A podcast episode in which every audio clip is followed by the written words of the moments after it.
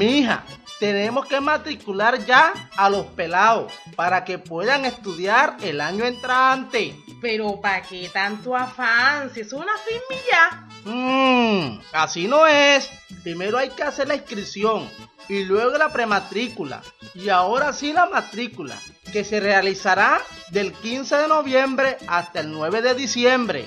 Bueno, pues tocará para que los pelados no se queden por fuera. Ese muchacho que yo quiero tanto. Mensaje de la Secretaría de Educación y Cultura del municipio de Turbo.